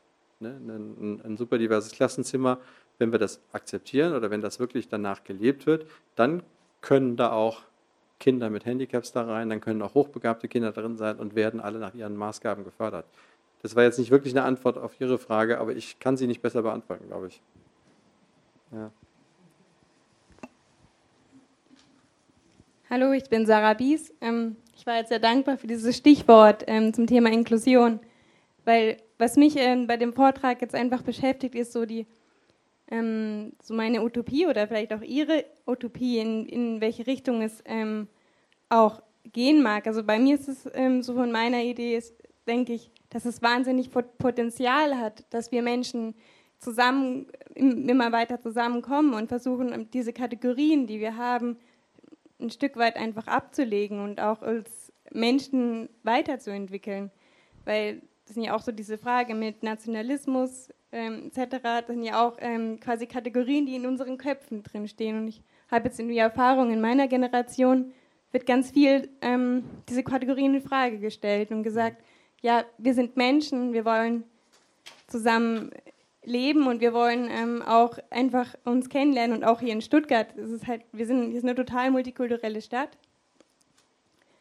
und ich glaube, das ist vielleicht auch die ähm, Essenz, wohin jetzt auch die Gesellschaft hingeht, auch mit den Geflüchteten, ist jedenfalls mein Wunsch, dass wir mehr lernen, das als Chance zu begreifen, ähm, als Chance für, die, äh, für eine Welt, die mehr zusammenrückt als ähm, weiter auseinandergeht. Aber das geht halt eben nur, wie Sie gesagt haben, auch dieses, ähm, diese Kategorien in Frage zu stellen. Und da wollte ich Sie halt einfach auch fragen, wie Sie das auch sehen, ob das vielleicht wirklich in die Richtung gehen könnte, auch diese Grenzen generell, die wir haben, in Frage zu stellen. Also was ich sehr interessant finde, ist Stadt. Ne? Weil Stadt zum Beispiel funktioniert ja ohne Pass. Ne? Also um sich als Bürger einer Stadt zu fühlen, muss man keinen besonderen Ausweis haben. Ähm, äh, Städte gehen auch immer davon aus, dass Leute auch wegziehen können und wieder herkommen können. So, ähm, und ich glaube, es ist deswegen auch kein Zufall, dass es Städte sind wie Toronto zum Beispiel oder New York, die sich zu Sanctuary, diese, dieses Sanctuary Movement, ne, also so, ein, so, ein, so, eine Bewegung von Städten, die sich zu sicheren Räumen erklären. Die haben gesagt, die, die bei uns sind, die dürfen hier auch sein. Und da hat der Nationalstaat mit seiner Ausländerpolitik zum Beispiel oder mit seiner, mit seiner Abschiebepolitik hat nichts zu suchen. So, wir wollen hier die Leute, die bei uns sind, die hier teils zur Stadt gehören, da fragen wir nicht nach dem Pass, da fragen wir nicht danach, ob die legal hier sind oder so, sondern die sind halt hier. Und jeder, der hier ist, hoffen wir natürlich, ist ein guter gutes Teil, guter Teil der Gesellschaft, aber ob jemand ein guter oder, ein, oder ein, ein destruktiver Teil der Gesellschaft ist, das entscheidet nicht der Pass, das entscheidet auch nicht der legale, legale Aufenthalt, das entscheidet nicht die Muttersprache, das entscheidet nicht der ethnische Hintergrund oder die Hautfarbe oder ähnliches. Und das ist ein interessanter Gedanke. Ich finde das super spannend, mir das ähm, vorzustellen, dass so eine Stadt wie Toronto sowas dann macht. Sich ne, bei aller Opposition, bei aller Vielfältigkeit zu so einer Sanctuary City zu erklären. Und wenn wir das mal auf Deutschland überlegen, wir können uns das überhaupt nicht vorstellen. Können Sie sich das vorstellen, dass es hier jetzt eine Bewegung in Stuttgart gibt, die sagt, Stuttgart wird eine, wird eine, eine Sanctuary City? Das ist irgendwie kaum vorstellbar. Und dann finde ich, das ist so ein Beispiel dafür zu merken, wie weit weg wir davon sind, äh, uns tatsächlich jetzt äh, die Bevölkerung unserer Stadt einfach unabhängig davon vorzustellen, ob die jetzt hier offiziell sein dürfen oder nicht, ob die, ne, sondern wir im Grunde davon ausgehen zu sagen, eigentlich wollen doch alle nur ein bisschen glücklich sein und um ein bisschen glücklich zu sein, braucht man ein bisschen Geld ne? und um ein bisschen Geld zu haben, muss man ein bisschen arbeiten so. und irgendwo ein bisschen wohnen. So, eigentlich ist der, ist der Anspruch ja gar nicht so groß. Und das ist unabhängig, auch das ist unabhängig davon, von Alter, von, von Aussehen und so weiter. Und das ist doch eigentlich ganz legitim. Und irgendwie sind Städte ja auch Beispiel dafür, wie sowas, wie sowas unglaublich faszinierend funktioniert, wie, wie diese Räderwerke dann da so ineinander greifen und es dann da wieder Jobs gibt und da wieder Möglichkeiten gibt, die sich daraus entstehen. Und das, finden wir ja dann irgendwie auch toll, ne? wenn dann irgendwie eine neue Band entsteht oder ein neues, da was Kulturelles, da was auf einmal syrische Restaurants, keine Ahnung, oder Imbisse oder so. Das finden wir eigentlich gut. Also das macht uns für uns ja auch das Städtische so ein bisschen aus. Dazu wollte ich nur noch anmerken, was mir jetzt oft begegnet, wenn ich mit Geflüchteten auch zu tun habe, dass halt auch auf die Frage kommt, so ja, bist du deutsch? Und ich sage für mich selber immer so, ich ähm, bin jetzt hier in Deutschland geboren, ich habe das Privileg, einen deutschen Pass zu haben, aber für mich selber, ich fühle mich ähm, als Kosmopolit, also ich fühle mich als, als Weltenbürger sozusagen. Und das ist irgendwie auch so ja, aber, also diese Definition, aber, ich bin deutsch. Ja. Aber genau den Widerspruch, den müssen wir auflösen. Natürlich dürfen sie deutsch sein. Das ist kein Widerspruch zur Kosmopolit. Das sind ja völlig unterschiedliche Ebenen. Sie können ja Weltbürgerin sein und trotzdem Deutsche sein. Also das, so wie es Leute gibt, die deutsch sind und italienisch. Zur gleich, und zwar gleichzeitig. Oder, oder, oder, keine Ahnung, nigerianisch und deutsch oder was auch immer. Das, das steht sich nicht, das widerspricht sich nicht. Nee, oder, oder zu sagen, ist das, so die, die Rechtspopulisten wollen jetzt weniger Europa, als, als würde Europa heißen, dass wir uns weniger deutsch fühlen. Das sind diese Essentialisierungen. Ne? Das ist immer, und das, das, ist ein, das ist ein Ergebnis von der Sozialpsychologie. Dafür, wenn wir einzelne Identitätsebenen überhöhen, dann wird es irgendwann dysfunktional. Ne? Weil wir auf einmal in, in Kontexten, in denen das überhaupt keine Rolle spielt, so, finde ein ganz gutes Beispiel, so, wenn ich auf dem Elternabend vor allen Dingen als Deutscher auftrete, das heißt also ständig gegen die anderen Eltern schieße, die meiner Meinung nach nicht deutsch sind, das bringt überhaupt nichts. Das ist dysfunktional. Ich muss auf dem Elternabend als Vater auftreten.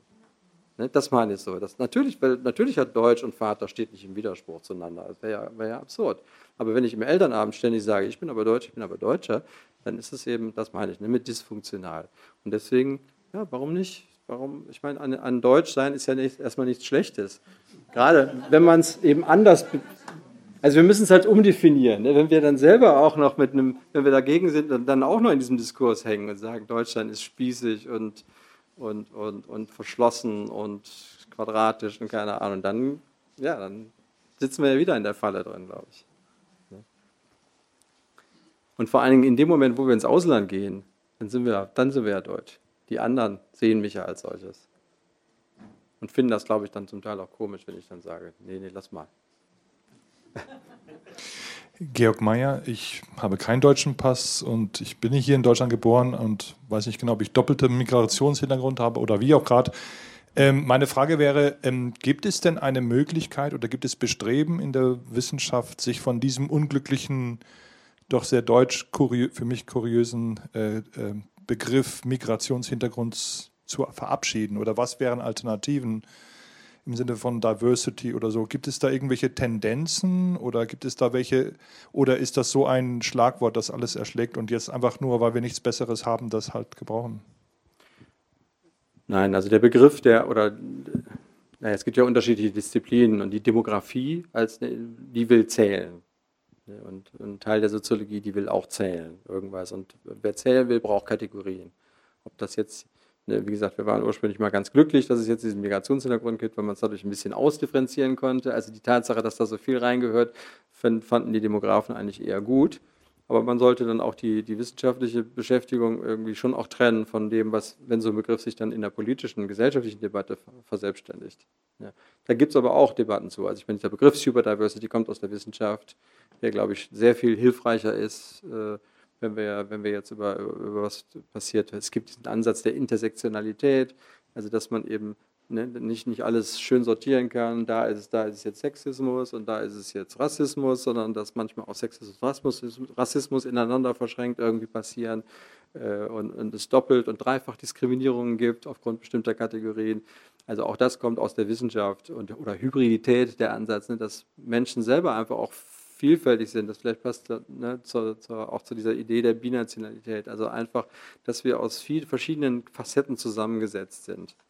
Und das sagt dann eigentlich auch die Identitätstheorie. Die Idee ist ja eigentlich, dass wir ein ganz vielfältiges Identitätengefüge haben und immer nur kontextuell entscheiden, was ist jetzt gerade was ist jetzt gerade das Richtige. Und je vielfältiger dieses Identitätengefüge ist, umso besser. Weil das heißt, dass sie in einer maximalen Anzahl von Situationen adäquat sich positionieren können und reden können. Ne? Wie wir das in die Debatte reinkriegen, das weiß ich nicht, weil die Debatte natürlich versucht zu vereinfachen oder wenn sie versuchen, das in politische Programme zu gießen, das ist nicht ganz einfach. Aber die Stahl der Kommunen, die sich ein Diversitätskonzept und kein Integrationskonzept mehr zulegt, zum Beispiel, das steigt. Also ich glaube schon, dass der Begriff, und habe auch die Erfahrung gemacht, dieser Begriff der Superdiversität, irgendwie hat der was. Ne, der ist schon auch für das gemeine Publikum, weiß nicht, wie Ihnen das geht, aber so für das gemeine Publikum interessant. Ne? Auch wenn ich den jetzt nicht lang und breit wissenschaftlich erkläre oder so. Aber so die Vorstellung, dass da noch ein bisschen mehr ist. Ne? Also Diversität, das ist noch sehr nah an Multikulti dran, aber Superdiversität, also das, das ist eben eine andere Qualität. Das ist nicht nur einfach mehr Vielfalt, sondern das ist eine Vielfalt, die eben ne, kreuz und quer durcheinander geht. Ich weiß nicht, ob das hilft. Ich hoffe. Mein Name ist Heidi Gössel und ich habe eine Frage. Erstmal stört mich so ein bisschen Ihre Begrifflichkeit von wegen aus den Klitschen kommen. Das ist für mich irgendwie nicht nachvollziehbar. Und Ihre Situation, wie Sie sie in den Klassen schildern, kann ich auch nicht nachvollziehen. Ich glaube, die Eltern sind mittlerweile wesentlich weiter, als es dargestellt wurde. Von wegen wir als Deutscher, ich deutscher Vater innerhalb einer Klasse, habe ich die Erfahrung, habe ich ewig nicht gemacht. Und dann würde ich noch ein Beispiel, äh, stört mich noch etwas, Sie bringen immer Toronto als Beispiel und da gelingt die Integration sicherlich sehr gut, aber Kanada hat ein Anwanderungsgesetz.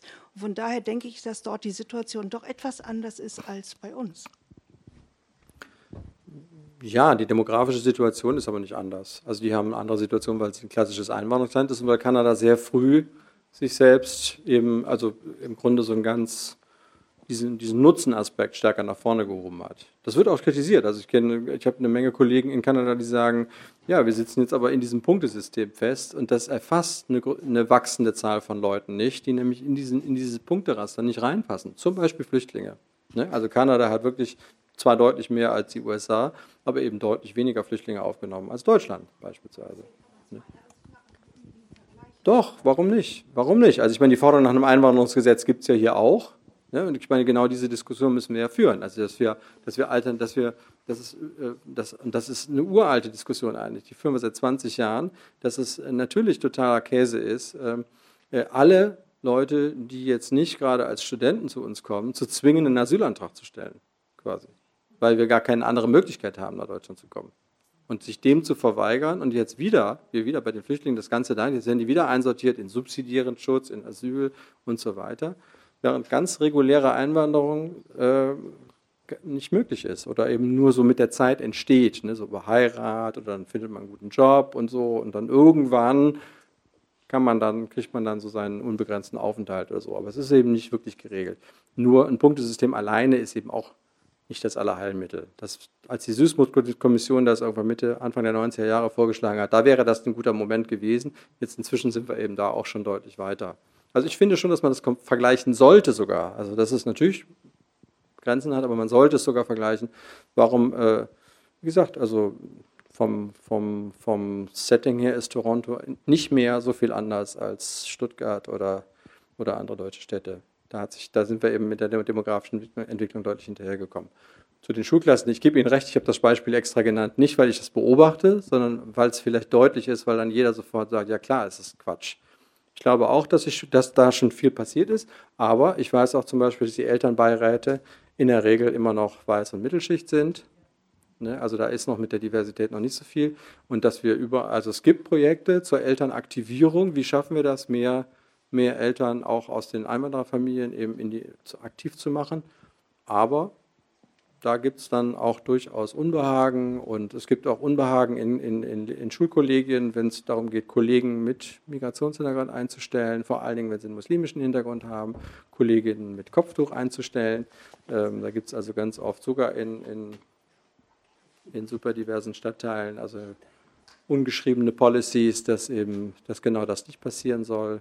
Also da ist noch eine Menge, passiert eine Menge, aber es ist auch noch eine Menge noch nicht passiert sozusagen. Mein Name ist Frieder Schmidt, ich bin hier aus Baden-Württemberg, habe aber 25 Jahre jetzt in Sachsen gelebt. Und zwar in Leipzig und nicht in Dresden.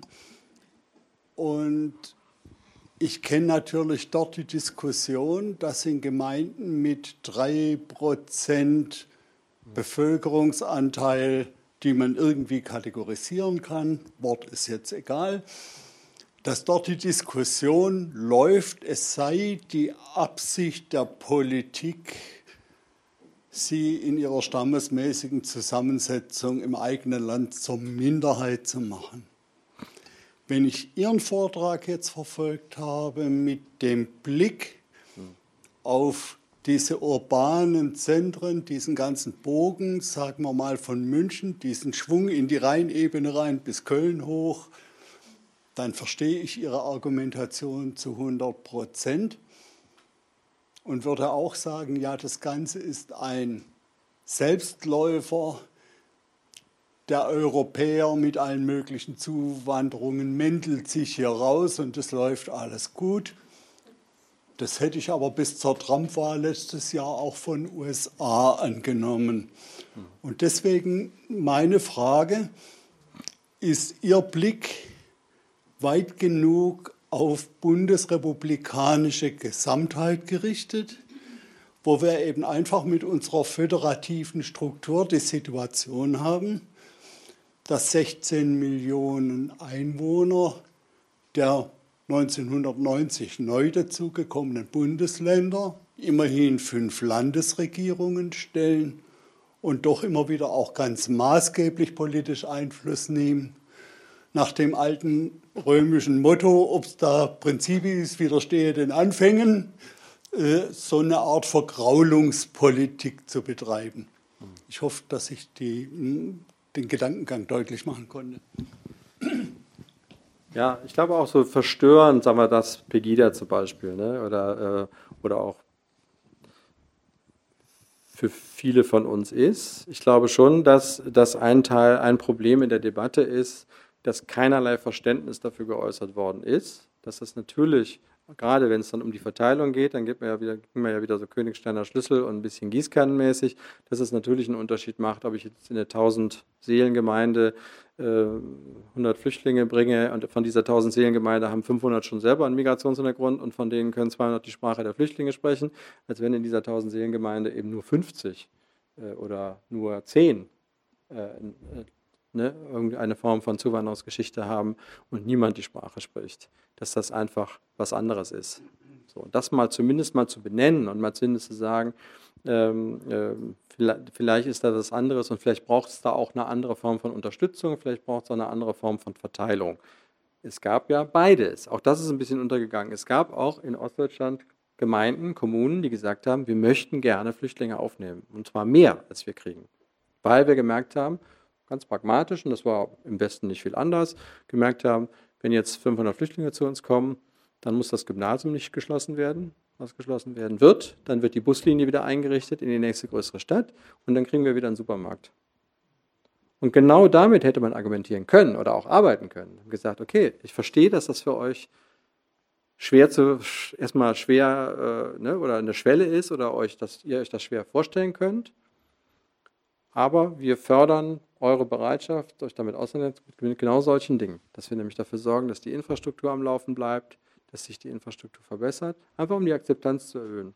Und wie gesagt, es gab Bürgermeister in, in, Ostdeutschland, die genau das wollten und die kriegten aber nicht mehr, weil es gibt ja diesen Verteilungsschlüssel. Ne? So, der, da muss das dann auch stehen bleiben und ich, wie gesagt, das war auch im Westen so. Ansonsten, ja, es ist, glaube ich, einfach schwer, äh, also da verstehen sich Ost und West auch, glaube ich, einfach noch nicht so richtig. Da brauchen wahrscheinlich Leute wie Sie, die diese Übersetzungs, die Übersetzungsarbeit Arbeit leisten äh, und beide Seiten verstehen. Also da ist, ja, Sie haben recht, die sind einflussreich, aber ich meine, wenn die CSU, wenn die CDU in Sachsen wortwörtlich genauso redet wie die AfD im Westen, ne, so was, wie gehen wir damit um? Was machen wir damit? Also ne, da äh, fällt mir auch nicht so viel zu ein, muss ich zugeben. Wir haben hier noch zwei Fragen hier und der hier vorne. Ja, also wie in Deutschland Statistik geführt wird, fühlt sich schon ein bisschen fuselig an. So. Ich glaube, in Europa macht man das nicht so genau. Ne? Ich, meine Frage, also ich frage mich immer, ist das überhaupt sinnvoll oder gut, dass man das so detailliert macht? Was ist Ihre Meinung dazu? Hm. Nein, das macht man woanders auch so detailliert und man macht es nur dort nicht detailliert, wo man es nicht kann. Also zum Beispiel in Frankreich haben sie halt in der Regel keine Melderegister, wo sie so drauf zugreifen können. Ich meine, gut, wir haben jetzt, also äh, in Schweden oder in den Niederlanden zum Beispiel sind die Bevölkerungsregister noch sehr viel detaillierter. Da wird das schon sehr viel länger betrieben.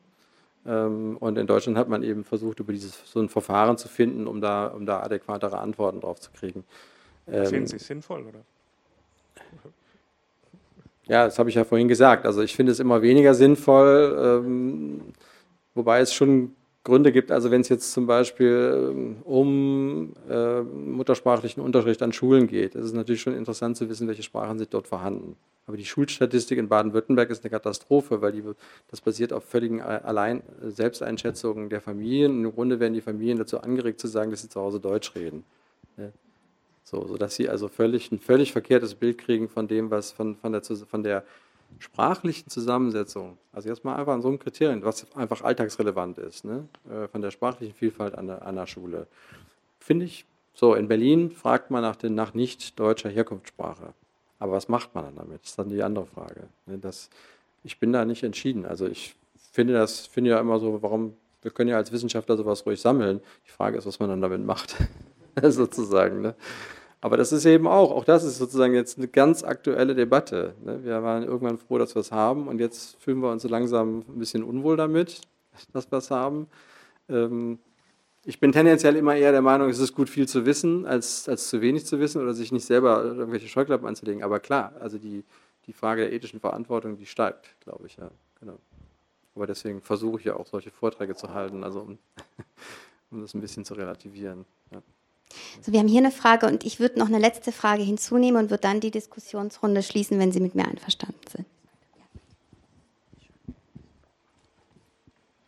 Mein Name ist Horst Vosskühler, ich bin in Berlin-Neukölln groß geworden und bin eigentlich ähm, etwas skeptisch äh, bezüglich Einwanderung, weil ich sozusagen erlebt habe, wie Stadtteile, in denen ich groß geworden bin, wie die sich verändert haben. Nicht? Klein Istanbul, sozusagen Neukölln, Kreuzberg.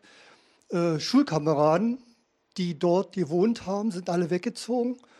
Und äh, bei einem Klassentreffen hat dann einer gesagt, jetzt kommen die Türken schon zu uns. Britz, nicht? So. Mhm. Und äh, ich meine, äh, die bisschen negative Belastung die Einwanderung bei uns ist einfach durch die Armutseinwanderung passiert. Also ich sage mal, andere Länder haben ja nicht so eine Armutseinwanderung gehabt wie Deutschland. Wir haben jahrzehntelang eine Armutseinwanderung im Grunde genommen und dadurch haben wir Probleme im Grunde genommen. Und das kam in Ihrem Vortrag so wenig. Also wenn Sie uns mit Toronto vergleichen, also ob das nur Australien ist oder Kanada ist, die machen eine Einwanderungspolitik. Bei uns kann man über die Green Card reinkommen. Äh, ich glaube, letztes Jahr kamen, glaube ich, 15 über die Green Card rein.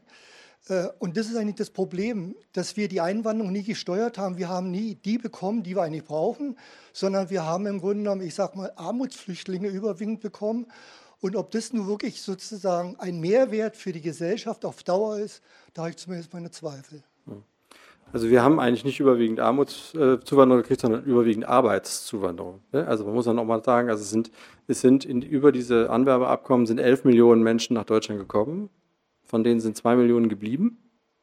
Ne? Und äh, also es ist eben ein Kommen und Gehen. Und klar, wenn jetzt in einer armen Gegend in der Welt ähm, Katastrophe ausbricht, die Leute machen sich auf den Weg, machen sich im Zweifelsfall auf den Weg dorthin, wo auch was zu machen ist. Und ich meine, Deutschland ist ein, ist ein großes, mächtiges, bekanntes Land, dass sie dann lieber nach Deutschland kommen als nach Österreich oder ein etwas weniger bekanntes Land vielleicht. Ne? Oder wo man schon weiß, dass, die, dass es noch schwieriger ist, wie jetzt Slowakei oder, oder nach, äh, nach Polen oder so.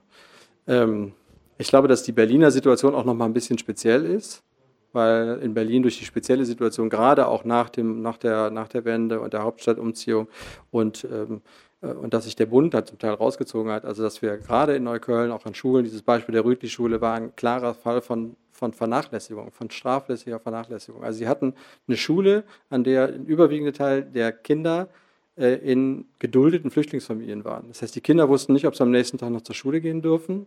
Ne? Die Eltern durften nicht arbeiten. So. Und an dieser Schule gab es nicht einen Sozialarbeiter. Es gab zu wenig Lehrer und nicht einen Sozialarbeiter. Und inzwischen ist die Rütli-Schule also ein Modellprojekt und ich weiß, wir haben so einen Campus draus gemacht, alle wollen alle hin, weil es so eine tolle Schule ist inzwischen. Aber das, waren so, das ist so ein geflügeltes Wort geworden. Ich weiß das noch in Hamburg, da gab es an so einer Schule, die genauso ist wie die Rütli-Schule, also von der Zusammensetzung. Da hatten sie dann auch so einen Konflikt mit so einem jungen Mann und dann hat dann irgendwann die, die Streitschlichterin selber auch mit arabischem Hintergrund gesagt, ich glaube, das ist ein Fall für die Rütli-Schule. Ne, so, so, nach dem Motto, äh, aber an diesen Schulen waren Sozialpädagogen, Sozialarbeiter selbstverständlich. Also es ist auch eine Form von streiflicher Vernachlässigung, die da zum Teil passiert ist. Mag sein, dass Berlin da auch keine, keine Chance hat, aber ich glaube, dass da zum Teil auch die, die konservative Regierung, äh, die eine Zeit lang da, also unter Diebke da regiert hat, also dass da auch einfach massiv fehl investiert, investiert worden ist. Aber Sie haben natürlich einen ganz wichtigen Punkt, der, der, der auch richtig ist, dass man sich die Leute nicht immer aussuchen kann. Die Frage ist jetzt nur, kann man aus den Leuten was machen? Ne? Und im Grunde können wir an der, da ist, die, da ist jetzt wiederum die türkische Arbeitsmigration ein super Beispiel, weil da sind ja gezielt Leute angeworben worden, die möglichst ein geringes, ein geringes Bildungsniveau hatten. Ne, die sollten, also wenn die Analphabeten waren, fast noch umso besser, so ungefähr. Ne? Also bloß nicht zu viel, wenn man das Gefühl hatte, dann kriegen wir die auch leichter, leichter wieder los. So. Ne? Und äh, dann äh, und wenn man sich jetzt, jetzt aber anguckt, welche steilen, welche steile soziale Mobilität in diesen türkischen Familien passiert ist, das taucht in der Statistik nicht aus, weil diese steile Mobilität tatsächlich im Zweifelsfall bedeutet hat, dass die zweite Generation eben nur eine Lehre abgeschlossen hat und jetzt irgendwie eine eigene Kfz-Werkstatt hat. Das ist in der, in, der, in der, Statistik ist das da unten. Ne? Das sind ja nicht die Akademiker, das sind ja nicht die, die Topverdiener und so weiter. Aber in den Familien ist das einfach ein Riesenschritt gewesen.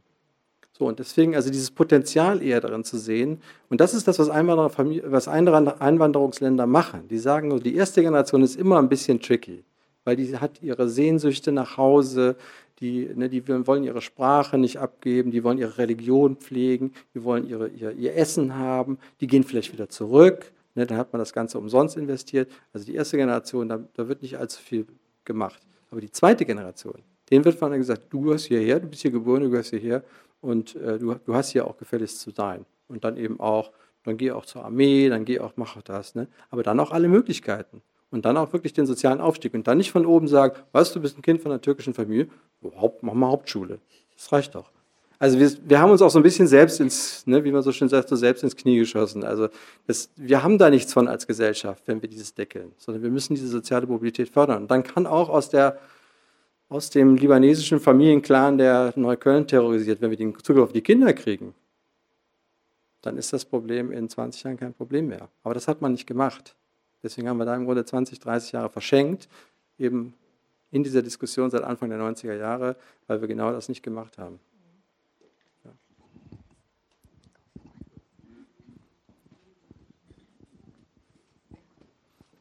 Aber die Berliner Diskussion ist auch nochmal sehr polarisiert. Also die Sachen werden in Stuttgart sehr viel äh, und in Hamburg und äh, entspannter diskutiert, glaube ich. Man sieht das, glaube ich, weniger negativ. Entschuldigung. Darf ich? Ja, okay. Nee, ich habe eigentlich keine Frage. Ich wollte nur darauf hinweisen, dass vor ein paar Wochen ein, äh, hier in, in, dieser gleichen Reihe eben ein Vortrag von Frau Dr. Supik über das Migrationshintergrund mhm. äh, gab. Äh, da wird da wurde auch eben, äh, wie sagt man da, also aufgenommen. Das kann man eben, glaube ich, äh, demnächst dann auf der Homepage der äh, Bibliothek dann äh, hören. Und das war eben genau die Punkte, die Sie genannt haben. Also ist es sinnvoll, ist es nicht sinnvoll, wo ist es sinnvoll, wie kann man das ergänzen, was kann man da ändern. Also nur als Hinweis. Okay, danke schön.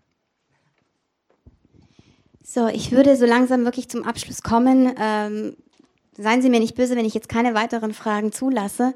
Ähm, aber mit Blick auf die Uhrzeit und auch mit Blick auf die Gäste, die jetzt so langsam den Raum verlassen, würde ich jetzt hier zum Ende kommen. Großes Dankeschön an Sie, Herr Schneider, dass Sie mit uns diskutiert haben. Nochmal danke für Ihren Vortrag.